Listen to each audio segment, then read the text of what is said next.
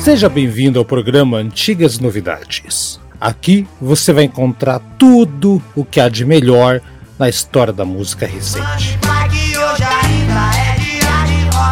Jazz, blues, rock, pop ou qualquer outro estilo que vale a pena. Toda semana, um membro da nossa bancada escolhe o tema. E é aí que o bicho pega.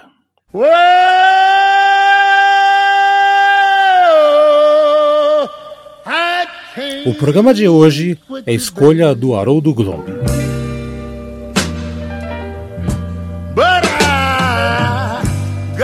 Lembrando que o programa Antigas Novidades é uma produção na pauta podcast.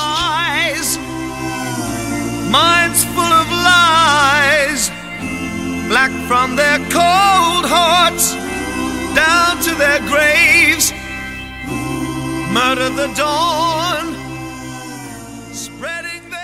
Como é que tá, pessoal? Tudo bem? Haroldo Globo na área e hoje mais um programa, uma parceria com o pessoal do Tomaruma, uma conversa que eu tive lá com o Rafael Araújo no canal do YouTube dele. O link está na descrição, caso queira ver as nossas carinhas comentando. E é isso aí, nessa parceria a gente está colocando todas as minhas participações lá no Tomaruma em formato de áudio adaptado e com todas as músicas dos discos que a gente fala aqui na íntegra. Então você vai ter um outro formato, mesmo conteúdo, mesma qualidade, mesmas opiniões do Haroldo e do Rafael, mas com uma embalagem bem diferente do que tem lá no YouTube. Mas eu recomendo que você veja lá também, que vale muito a pena. E nós falamos sobre Demons and Wizards, um disco que no dia 19 de maio agora completou, inclusive né, no meu aniversário, olha só, completou incríveis 50 anos. Então vale a pena você pegar e ouvir aqui esse capítulo especial. Nós tivemos aqui, eu e o Aldo França fizemos um especial em janeiro de 2022 com um capítulo por dia, durante todo o mês de janeiro, um capítulo por dia sobre Uriah Heep, falando meia horinha, 20 minutos sobre cada um dos 24 discos de estúdio. Dá uma procurada lá que você vai encontrar bem bacana. Inclusive falamos sobre os o Demons and Wizards, só que lá foi uma outra pegada, só impressões, estava dentro de uma linha do tempo, de uma contextualização bem diferente. Daqui que é uma análise, aqui é um raio-x, que bacana que nós fizemos. E já para avisar vocês que nós estamos com o nosso clube de padrinhos também do Antigas Novidades, é lá no padrim.com.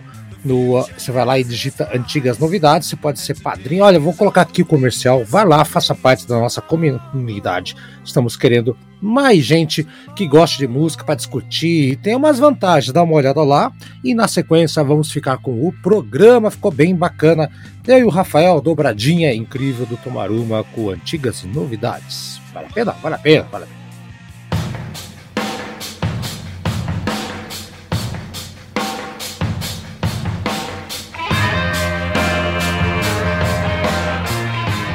Seja membro do Antigas Novidades. Gosta de heavy metal, rock clássico, jazz, blues, o que tiver da boa música, nós falamos aqui do nosso podcast no Deezer do Anchor em vários agregadores. Antigas Novidades traz boa música de verdade. A gente fala aqui desde Uriah Heep, Iron Maiden, Beatles, Legião Urbana, Os Mutantes, ou o que você quiser e imaginar.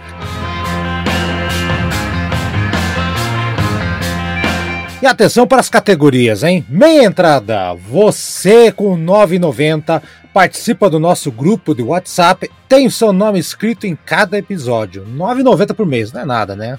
Você pode ser Road. Com Road, você por 14,80 vai participar do WhatsApp também, vai ter o seu nome escrito em cada episódio e vai escolher um tema que vai ser sorteado com os outros padrinhos para o último programa de cada mês.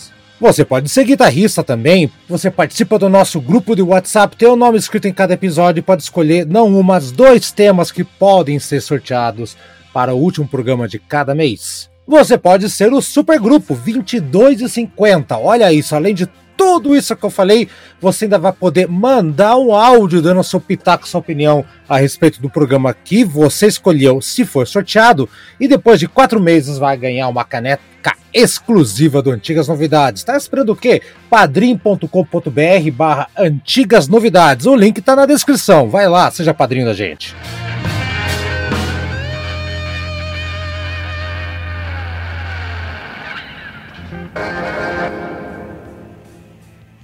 Olá, amantes do bom e velho rock and roll. Eu sou Rafael Araújo e este episódio está sendo especial, está sendo diferente, porque temos Haroldo Glombe. Dessa vez ele não está em live, porque Haroldo ele é uma figurinha recorrente das lives, mas agora ele está num vídeo gravado. Seja muito bem-vindo, Haroldo Glombe, desta vez para uma resenha, a primeira resenha com Haroldo e gravada, não ao vivo. Muito bem, obrigado então, Rafael Araújo, o pessoal aí do Tomaruma, adoro minha segunda casa na internet, na web, é aí com vocês, né? O primeiro, já sabe, o Antigas Novidades, que você vive participando lá e você me chamou para falar do melhor disco de 1972, na minha gloriosa opinião. Como é que eu vou dizer não, né, seu Rafael? É Olha aí, não? o melhor disco de 72, na opinião de Haroldo, e foi escolha de membro do nosso clube de membros. Ismael Gustavo Marmit escolheu esse tema e, naturalmente, eu convidei um fã do Raya Hip, como você pode ver e atestar, que é Haroldo Glombe, que tem aí no currículo vários episódios sobre o Raya Hip no, no podcast. Então é uma autoridade aqui em Uriah Hip. Na autoridade não sei, mas eu dou meus pitacos, meus pulinhos por aí, sim, né? Como grande fã. Contextualizar este álbum clássico do Raya Hip. É o quarto álbum de estúdio da banda, lançado dia 19 de maio de 1972, ou seja, está quase, quase completando 50 aninhos. Estamos gravando um pouco antes aqui do aniversário de 50 anos. O anterior foi o Look at Yourself, de 71, e produção de Jerry Brown. Não é Brown, é Brown. É Brown. É Jerry Brown. Brown. Isso. Tem gente que fala Gary, Jerry, mas é Jerry, mas tudo bem, tá? Dá na mesma. É, é. o mesmo, mesmo personagem. É o mesmo. Grande dá, pra, dá pra saber quem é, dá pra saber quem é. O disco vai completar 50 anos, Rafael, no dia que eu vou completar, em que ano que estamos, 43 aninhos. Olha, olha aí, só, que feliz coincidência. Coincidência. Então, mais uma coisa que atesta aqui, já, eu tô com ele aqui em mãos, aqui, edição super especial. Vou mostrar, posso mostrar aqui rapidinho? Pode. Deve, deve. Edição dupla, tem um CD extra com milhares de músicas, não sei se dá para ver de jeito aqui. Formação do Uriah Heep David Byron, vocal, Mick Box, guitarra, Ken Hensley, teclado, vocais, guitarra e percussão, Gary Thane no baixo, exceto nas faixas 1, 10 e 11, sendo que as faixas 10 e 11 são bônus. A gente aqui na resenha vai até a 9. Mark Clark, ó, o nome Mark Clark, é bem sonoro.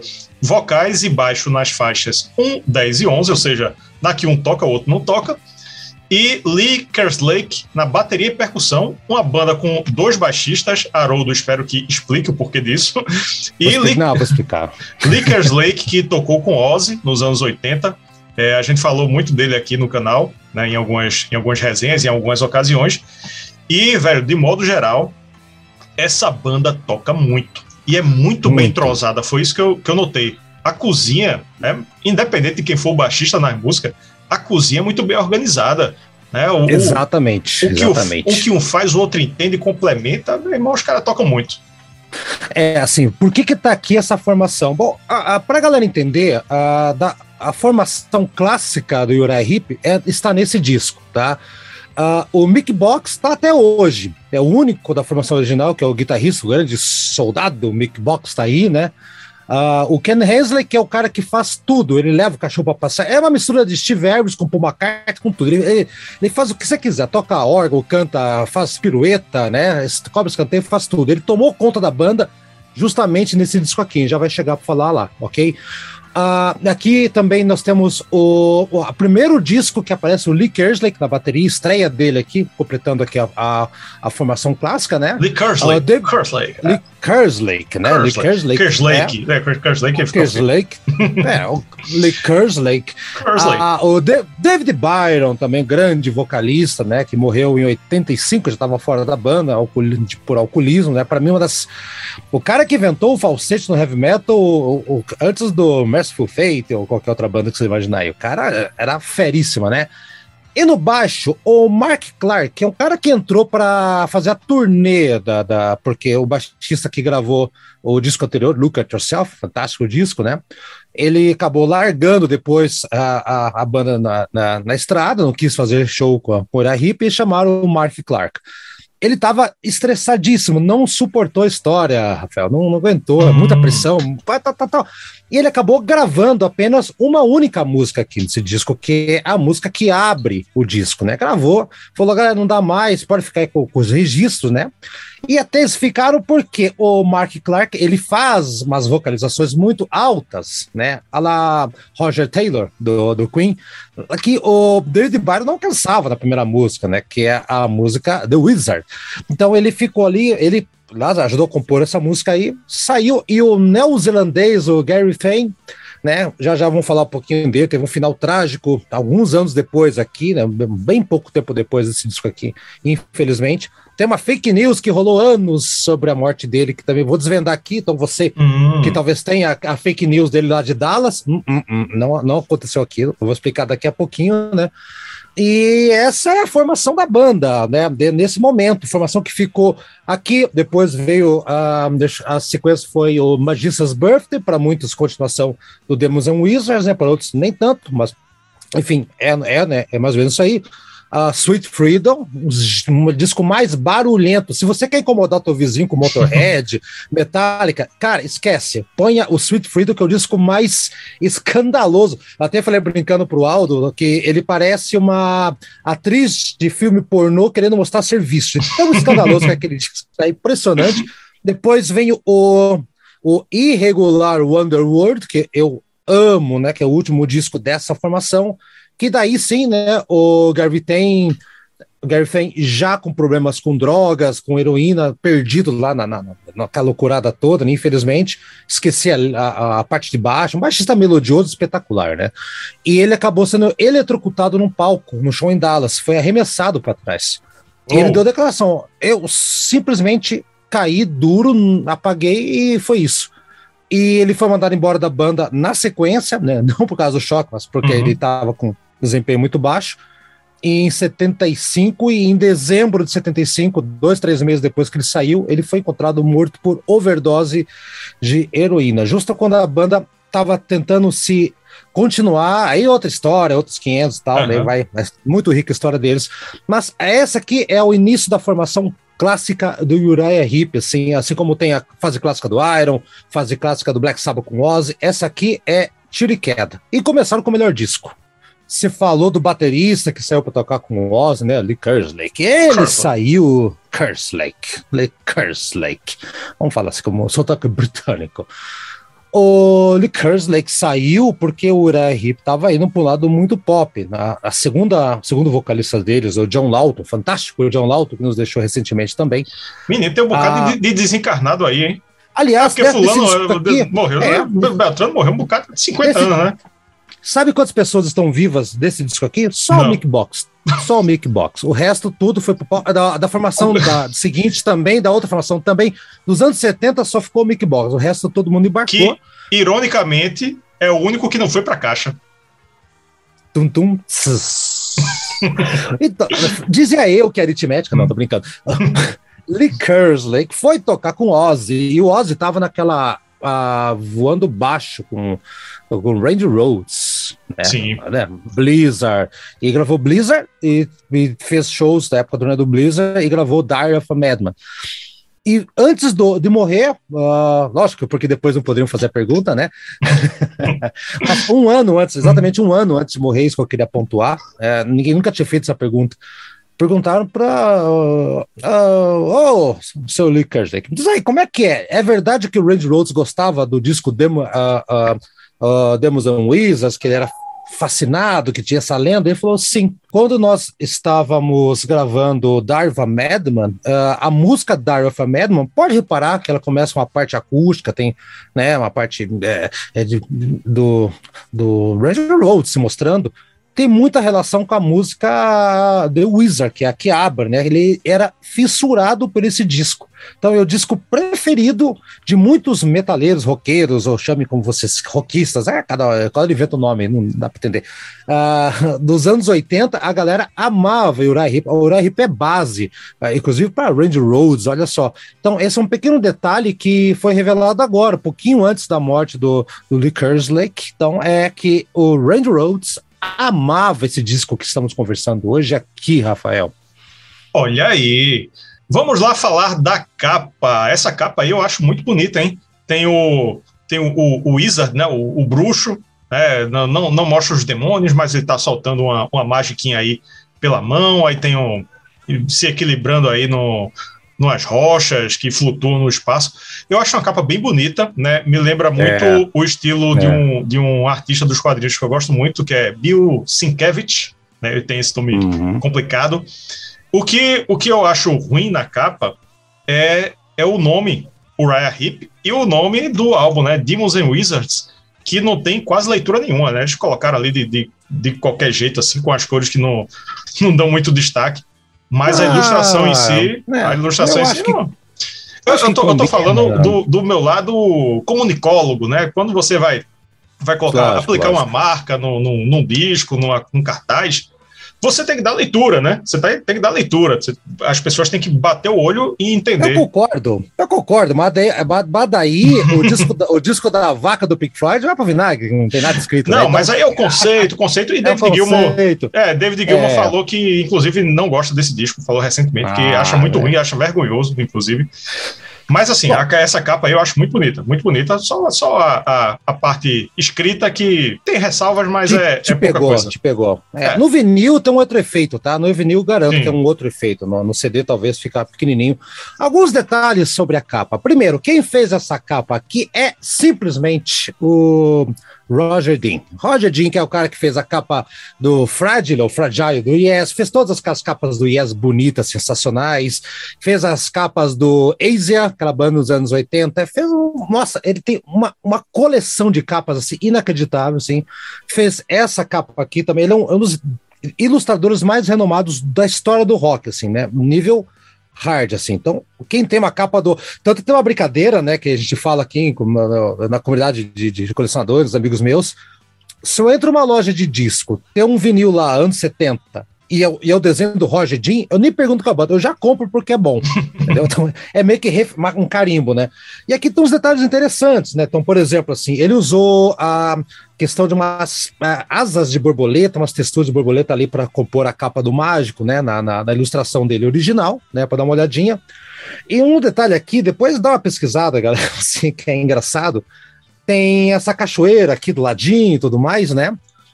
E na época ninguém se atentou, mas depois foi é, divulgado isso, que ali é um pênis e uma vagina, tendo escondido no oh. meio da cascata. Que, exato, e, e, só depois de anos que foram descobrir, foram ver, puta, parece mesmo, né? Um pênis com vagina, isso que é. Então tá aí a grande de capa assim. Lembrando que o Uriah Heep era campeão, uma banda campeã, aliás, de capas terríveis até então. O primeiro que é uh, o David Byron, um, jogaram um teia de areia na cara dele, uh, com a cara assim né? Teia de aranha falsa, né? O Very Humble, Very, very Evil, Very Humble. O segundo, que é o do Salisbury, que é um tanque de guerra, assim, que é terrível aquela capa também lá. Né? O segundo, que é muito. O terceiro, aliás, que é o Look at Yourself, que eles colocaram um, um papel alumínio como se fosse um espelho. Então você pegava a capa do disco, você estava se olhando na capa do disco, como se fosse um espelho. É Look at Yourself. Começaram a acertar. E a partir daqui foi um festival de uma no cravo, uma na ferradura. Então, uma capa bonita, uma capa feia, capa bonita, capa feia. Isso é normal do, do, do, do, do história do Ura Hip. Mas essa aqui, para mim, é uma das capas mais icônicas da, da história da banda. Eu acho que por eu estar acostumado com as letras, realmente, se olhar assim, não dá para ler direito, mas como todos os fãs sabem que, que se trata, então ninguém se incomoda. Tem umas versões diferentes, tá, Rafael? Eu já vi versões com, com as letras um pouquinho mais, mais claras, para dar uma, uma visibilidade, mas, uhum. o, mas esse que eu estou aqui mostrando é o é o original replicado aqui, tá? Deixa Sim. Mais um pouquinho. Época ah. é, é bem aceitável, assim. Pra época é bem aceitável. Então vamos para o Faixa Faixa. Chegou o momento do Faixa Faixa. São nove músicas, num total de 39 minutos e 40 segundos, começando com The Wizard.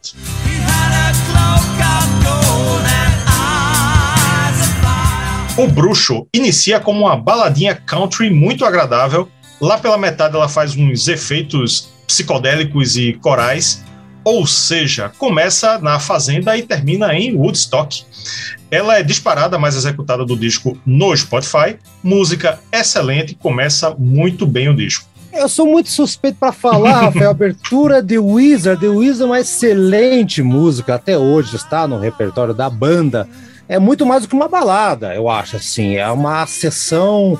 A, a, a, tem, uma parte de rock que é muito pesada, tem aqueles efeitos do, do, dos vocais do, do David Byron também, que, que é muito sensacional né? A, a letra fala sobre realmente, tem até coisa mística e tudo mais, né? Não é, não é a questão do mágico do mal, aquela coisa toda, é mais a questão do, do, de uma pessoa que. De, do conhecimento, né? Drink My Wine e me ensinou tudo, aquela, aquela coisa espetacular dos anos 70. E essa música aqui, que o baixista é o Mark Clark, a única gravação dele com a, com a banda, né? Ele gravou aqui Pico a Mula e ele que fez as vozes, olha em cima, ele que ninguém tava chegando lá.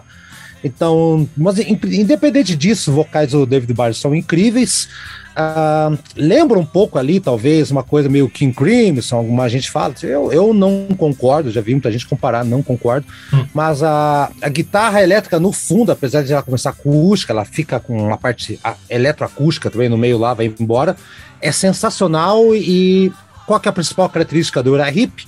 A harmonia vocal dos cinco. Os cinco integrantes cantavam todos, inclusive ao vivo. Então você sente aquele ah, é. é. então abre com uma não é com uma chave de ouro, abre com um machado de ouro, arrebenta a porta assim, né? É The Wizard.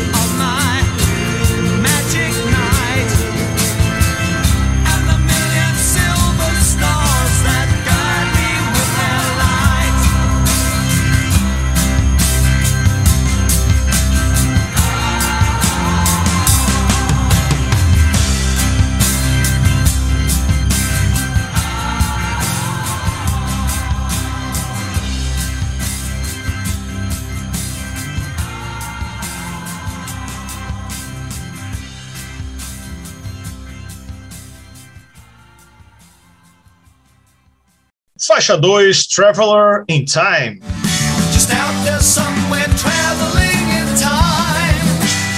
Viajante no Tempo, intro pesadona muito massa, praticamente um heavy metal, e o que se segue é um rock psicodélico com muito wah na guitarra e várias quebras de ritmo com viagens diferentes em cada uma delas.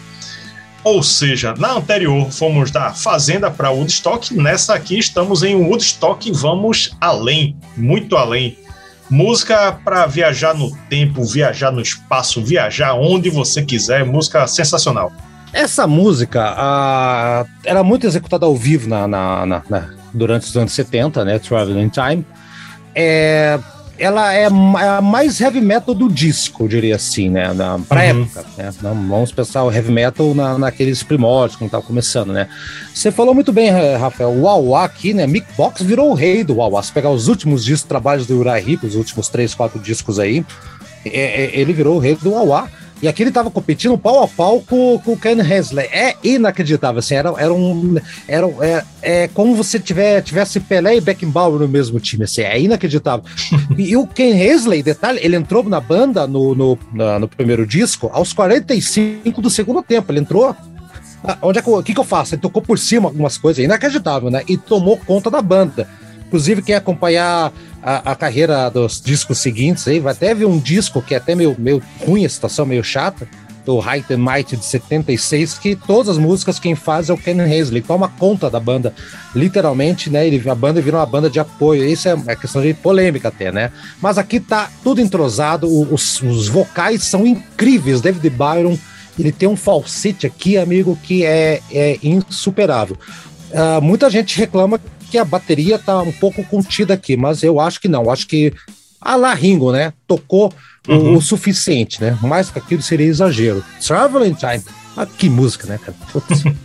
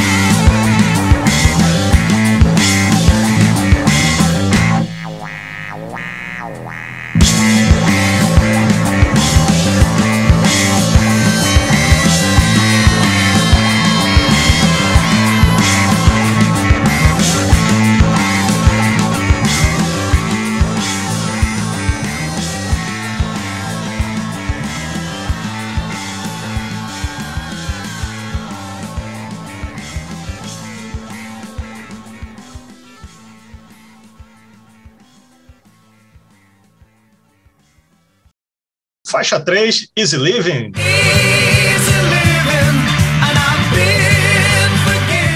Vida Fácil. Vida Fácil, que não é aquela de Cazuza, lá do Ideologia.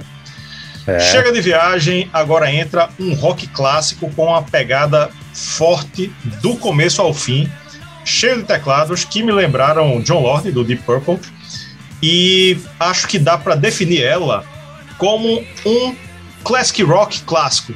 Vê se tu me entende. Você bota aí para você bota aí na, uma playlist no, no Spotify de classic rock é, o, é a típica música que vai tocar. Easy Living. Easy Living, exatamente. É para ouvir cruzando os Estados Unidos montado numa Harley Davidson, também é uma grande música.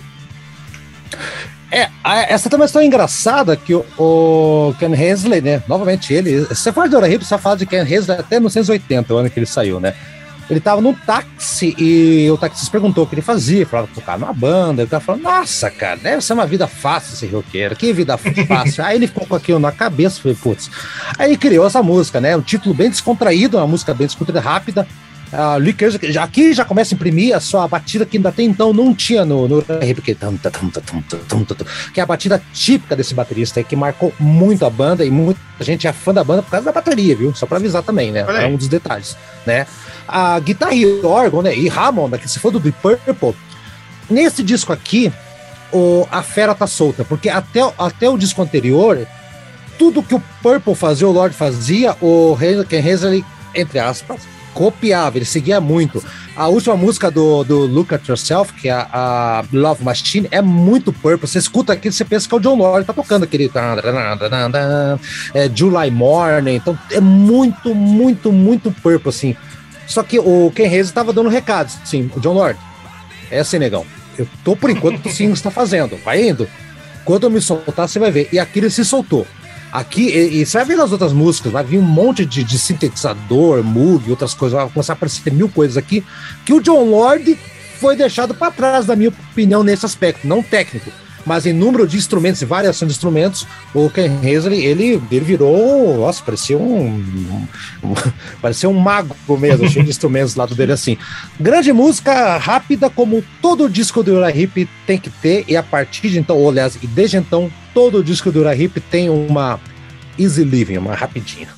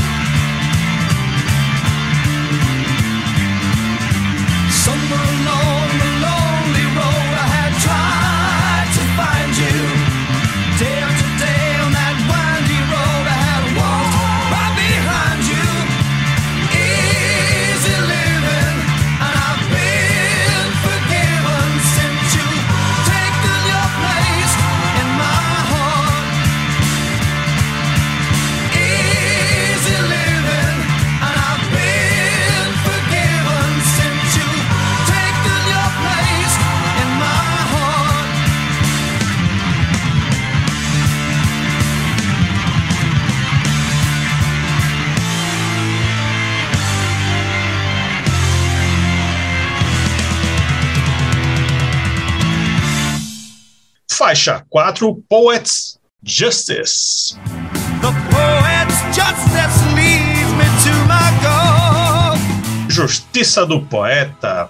Agora entra com os dois pés no rock progressivo e psicodélico. O estilo dos corais, que tem no começo, me lembrou muito, veja só, Haroldo, a música King of Twilight, do Nectar, que saiu, eu dei uma pesquisada aqui, é. cinco meses depois desse disco. Na sequência. Né? O Iron Maiden fez cover, né? Aquele ah, ah, ah, né? Não é igual a dessa, mas é o, o, a mesma vibe, entendeu? O mesmo clima, o Zaá do, dos corais com, com a dessa aqui. Eu lembrei logo. E aqui, aqui, velho, todos os músicos entregam o que tem de melhor. Lá no lado B também tem outra que eles entregam tudo também. Mas aqui ela, ela se mostrou muito bem entrosada para mim e virtuosa. Mostraram muito virtuosismo. Música belíssima. É, você falou tudo né, cara? É o prog com metal, né? De novo, metal naqueles tempos lá quando tá começando, e a música é uma música bem progressiva. É, as harmonias vocais você falou também. Você tá falando tudo durante mim, eu vou ficar sem nada pra falar aqui, mas é isso. É, é, é muito agradável. Eu confirmo, eu, eu dou serinho de qualidade aqui. É, é, é, realmente, é uma das músicas que eu confesso que quando eu era adolescente não me chamava tanta atenção. Ela é uma música que precisa amadurecer. Ela não pega tanto de primeira, tá? Não pega tanto que nem as outras aqui, né? A linha de baixo aqui, Gary Fame, pelo amor de Deus, cara, é que perda nós tivemos da, da, da do mundo musical quando esse cara foi embora, viu? É, maneira assim, é rápida, boa e melódica, é inacreditável. As guitarras também, durante toda a música, não falha um minuto aqui, né? E a, vamos falar do Ken Reis?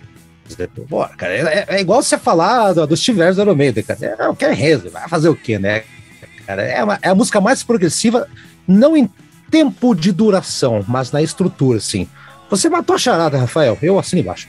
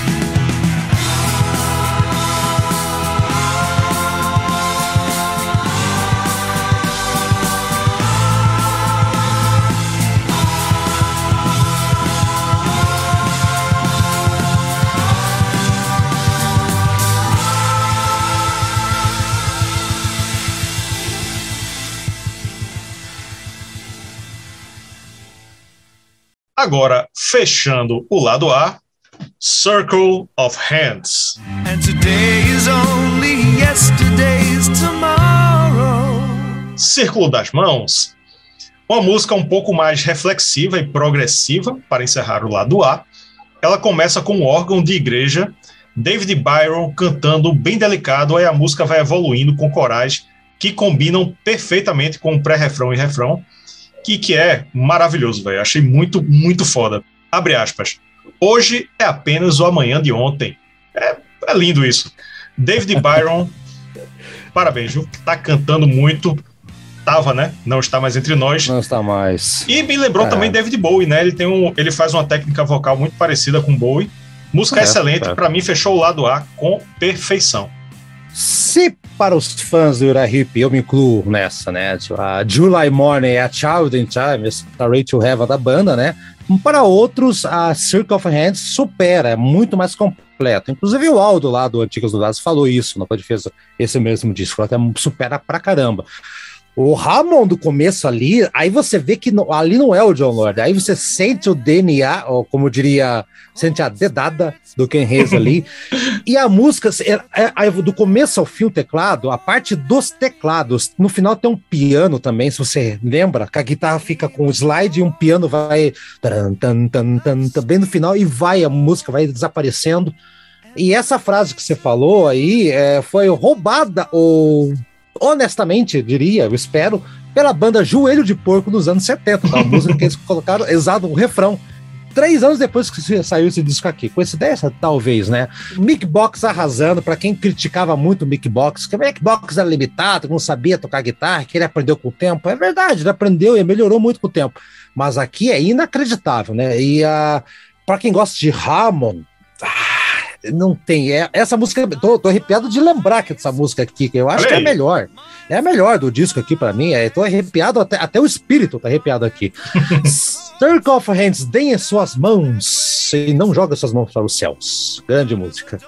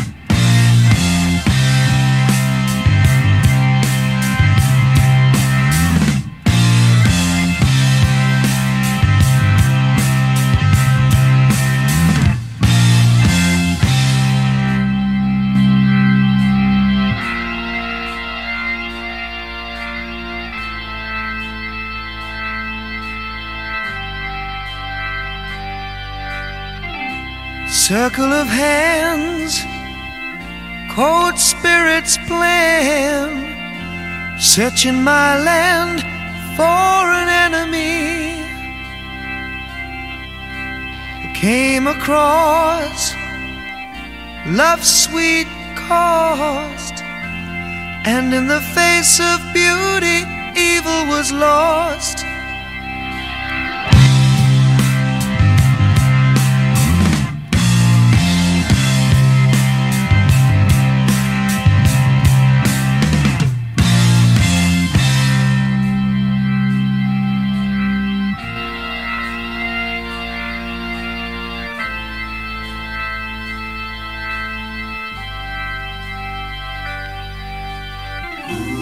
Sky full of eyes, minds full of lies, black from their cold hearts down to their graves. Murder the dawn, spreading their scorn, cursing the sun of which love was born. We must keep them away.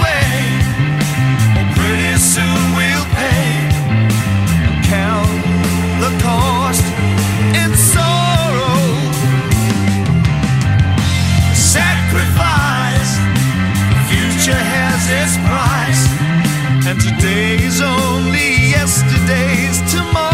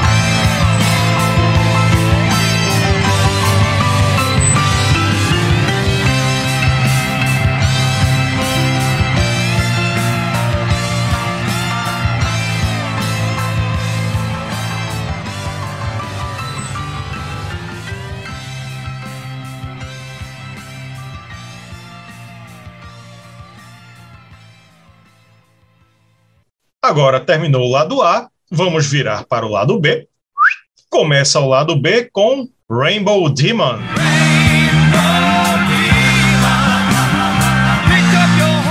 Demônio Arco-Íris. Abre o lado B com a música mais sombria, com clima misterioso e psicodélico. De um modo geral, ela é mais arrastada, refrão muito marcante, com aqueles backing vocals fazendo ah, ah, ah, ah, não, uma coisa bem diferente. Eu gosto, gosto dessa música, mas diria que não é para todos os momentos, né? Quando eu vou fazer uma resenha, eu escuto o disco várias e várias e várias vezes, né? Então, em algumas vezes eu já eu acho que eu vou pular essa aqui, hein? Boa, mas já já entendi, já já peguei o conceito.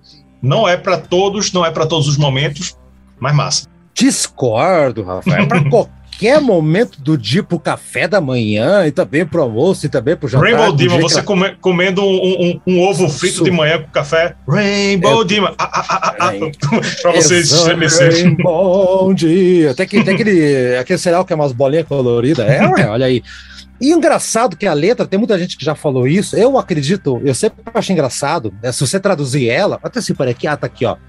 Ah, lá, lá vai o demônio do arco-íris, o seu cavalo de fogo, aquela coisa toda. Aí fala uma hora, as sombras negras estão seguindo no seu encalço do seu desejo, cavalgando na neblina branca. O que, que a galera fala, e eu acho que é isso, não é, é, tipo, Rafael, toma cuidado com o demônio. É, demônio, cuidado com o ser humano, na verdade. O ser, se você escutar o ser humano, você tá ferrado, acabou. Então, uma brincadeirinha mais ou menos assim, tá escondida na letra. Eu acho sensacional isso aí. Tipo, por isso que o diabo é ruim, por quê? Porque ele escuta o ser humano, é o contrário, né? Então, é, uma dessa parte, sim, eu acho uma, aquela melodia no começo, o órgão ali, Ken Hazel de novo, ele pegou a banda, colocou no bolsinho e foi embora, cara. Então, tem até uma coisa meio oriental, tan, tan, tan, tan, tan, tan, tan, meio, né, chinês, olha que a coisa toda, muita gente consegue escutar isso, né? Eu concordo até de certa maneira. Ah, é desconfortável, vou, vou, vou dar mão para motor, é muito desconfortável. Tem uma música do Doors também que me dá essa mesma impressão, que é a Waiting for the Sun. Ela é muito hum. desconfortável quando você escuta ela no, no começo, assim, o teclado é, é sombrio esperando pelo sol, mas a música é sombria, né? Então, acho que esse clima é bem, né, é bem o que se encontra aqui também. Realmente, né, David Byron com sua voz teatral, gemidos, ah, aquela coisa toda, né? A bateria funciona perfeitamente. Que bateria cirúrgica, né? Ah, e o solo de guitarra, hein? Que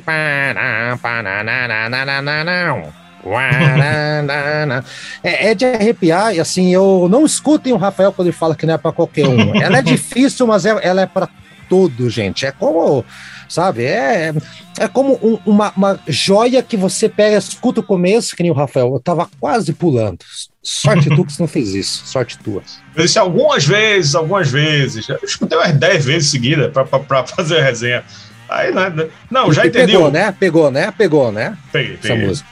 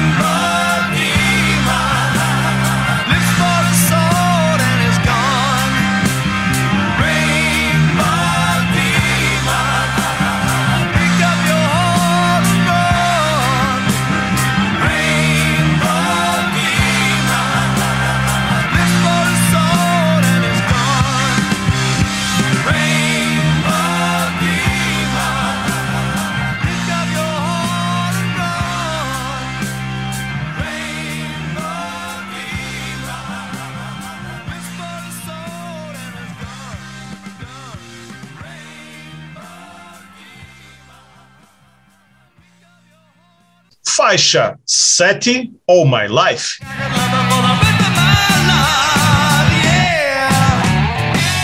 Toda a minha vida. Para afastar a esquisitice da anterior, do demônio do arco-íris, meteram essa logo em seguida, que é um rock clássico, bem alegrinho e simples, se comparado às outras desse disco. Uma música até dançante e divertida, eu diria que é a Easy Living do lado B. É a menos executada do disco no Spotify, mas eu acho bem legal. Ela tem uma pegada muito zeppeliana. Eu consigo escutar o Robert Plant cantando. Essa aqui tem uma pegada muito do House of the Holy. Ah, os vocais também lembram um pouco Steve Tyler, mais ou menos assim, tal, de longe, né, no comecinho, né? Ela é, não é, tem nada a ver com a pegada progressiva, né? E por isso muitos fãs dizem que é a pior faixa do disco, né? Por que acontece, Rafael? Quando alguém pega esse disco aqui, ele tá uhum. esperando encontrar a Circle of Hands, tá esperando o Rainbow Demon, tá esperando Isso. essas coisas grandiosas. E essa música, ela, ela não tem nada a ver, ela é muito simples pro padrão desse disco aqui talvez num disco futuro, que tem um disco desse que é muito ruim dos anos 80, que, que é horrível, mas não vou falar aqui, ela ia ser tipo a Sorry to Heaven, mas aqui ela realmente já tem um pouco menos de brilho. É uma música divertidinha, um respiro, um alívio, né? Na música clássica, na, nas sinfonias, a gente a, acaba. É, são quatro movimentos uma sinfonia, né? O terceiro, geralmente, ele é mais brincalhão, mais rapidinho, né? chamado de scherzo, né? Que é pra galera, depois daquelas músicas tensas, né? Tan, tan, tan, tan, uhum. tal, pra dar uma relaxada, para preparar pro grande final. Essa aqui é a brincadeira da banda para dar uma descompressão nos ouvidos. Mas é. O, jeito, o jeito que o David Byron canta no final, né? a, a, a, a, é, é, muito legal, é muito divertido. Eles estão brincando no estúdio. Você que fala que essa música aí, é, é, tá ouvindo a gente, que essa música é a mais fraca do disco, vamos dizer que ela tá ela tem uma função social muito interessante aqui, que é preparar a gente para o grande final duplo que esse disco tem. Uh, final duplo. Final duplo.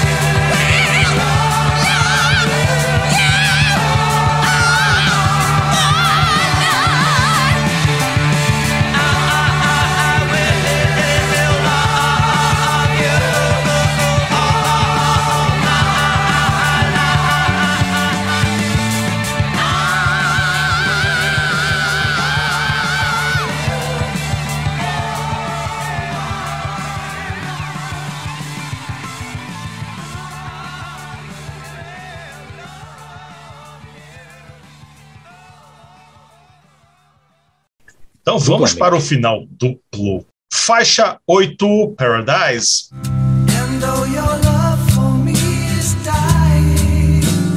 Paraíso, baladinha super agradável, levemente psicodélica, para ouvir de rostinho colado com a morena. É uma música que eu acho legal, mas não tão memorável quanto as do lado A.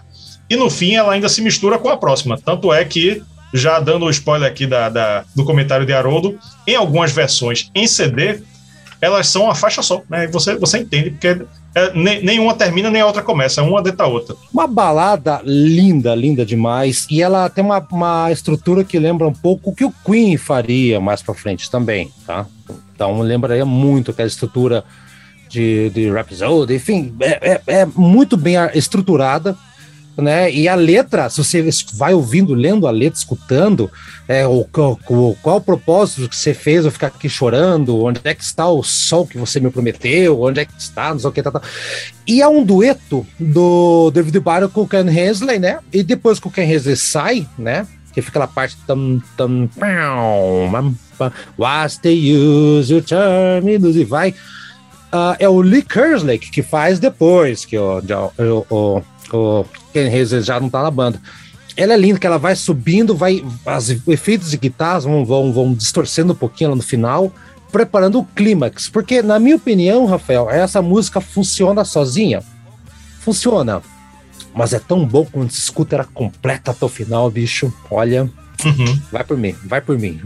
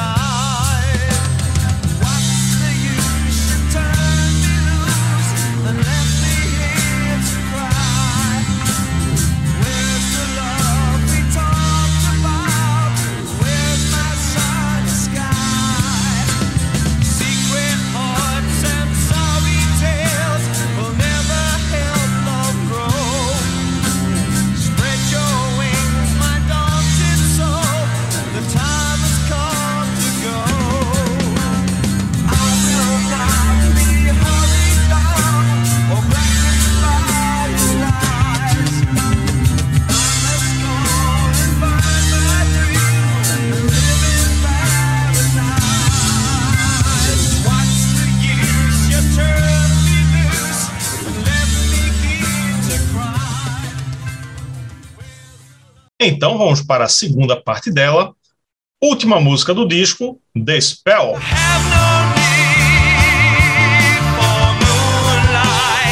O Feitiço. A mais longa desse disco também, inclusive, 7 minutos e 32 segundos e que realmente ela não parece uma música separada de Paradise, porque ela já começa de repente assim, sem introdução, sem nada, né? Ela, ela é continuação, a continuação da outra da música anterior, né? No começo ela é um rock and roll bem dançante para depois viajar no rock progressivo e psicodélico.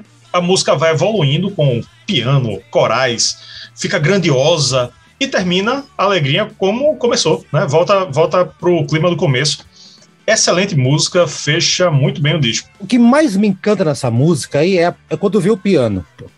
O piano assume a música e fica uma calmaria impressionante e, e você vê Aí sim você é, é, é, o carimbo que faltava do Ken Hazel para dizer, gente, eu já não sou mais o John Lord de dependência, como alguém falava antigamente, né? E aqui a banda acontece, ela explode. É, realmente é uma música que o David Barrow, com os falsetes deles aqui, ele emociona. Eu acho emocionante a parte do piano. E assim, começa rock, rock and roll, né? Muito rock and roll, vem essa parte progressiva e, e volta para a parte rock and roll e acaba com o David Byron cantando no talo, né?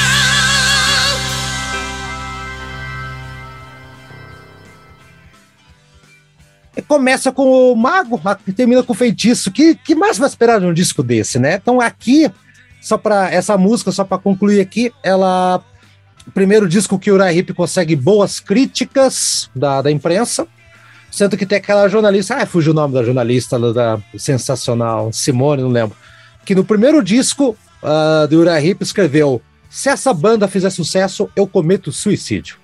Oh! Hum? Dois detalhes. Ken Hazley perguntaram para ele anos depois e ele falou: Bom, a gente fez a nossa parte, né? Ele falou isso. E detalhe: ninguém nunca mais ouviu falar dessa mulher uns anos depois. Será que ela é uma mulher de palavras? Não sei.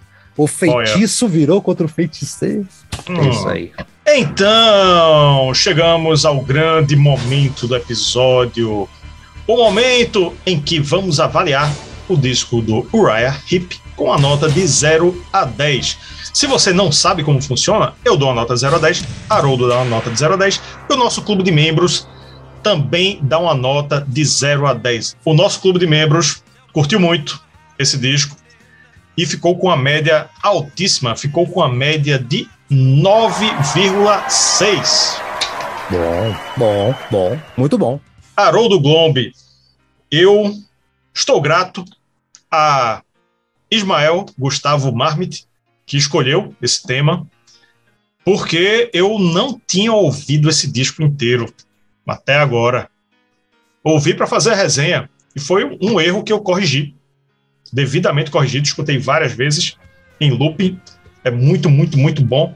Né? Eu é. tinha ouvido músicas soltas, Principalmente Easy Living, eu conhecia a bem. Easy Living. Porque Easy, Living, todo mundo conhece, todo mundo e, conhece, né? E ela tá né? nas, nas qualquer qualquer playlist de classic rock. Quero ouvir um rock clássico.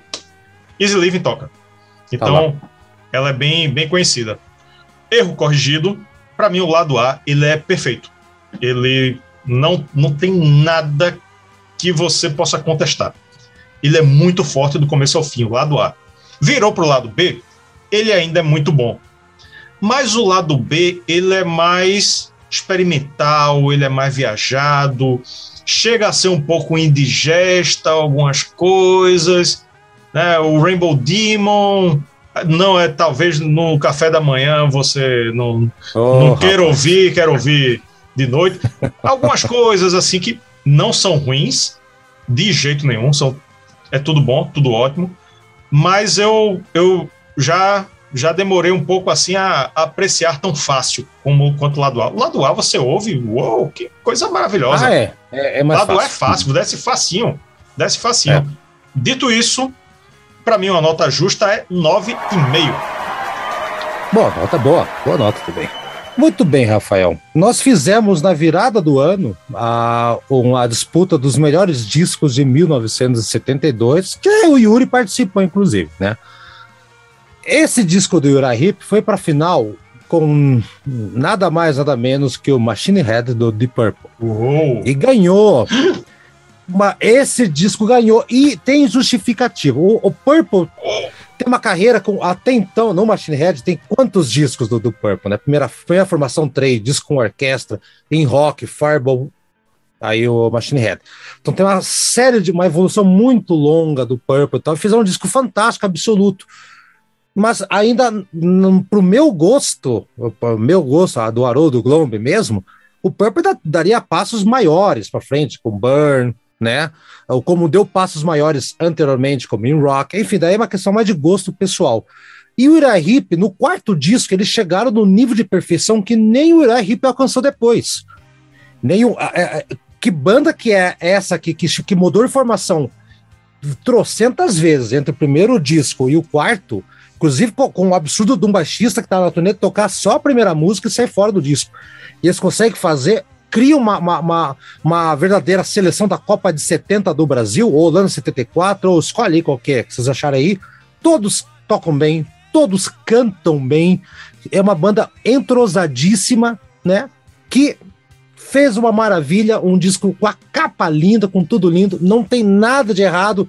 Tiro talvez ali meio pontinho um meio décimo, na, na, tô sendo injusto comigo mesmo, é nota 10, não tem, esse é um disco nota 10, ao lado, ao lado, por exemplo, do Led Zeppelin 4, ao lado do Power Slave do Iron Maiden, tem discos que não adianta, gente. É da capa à última nota. Esse para mim é um deles, viu? Então, nota 10.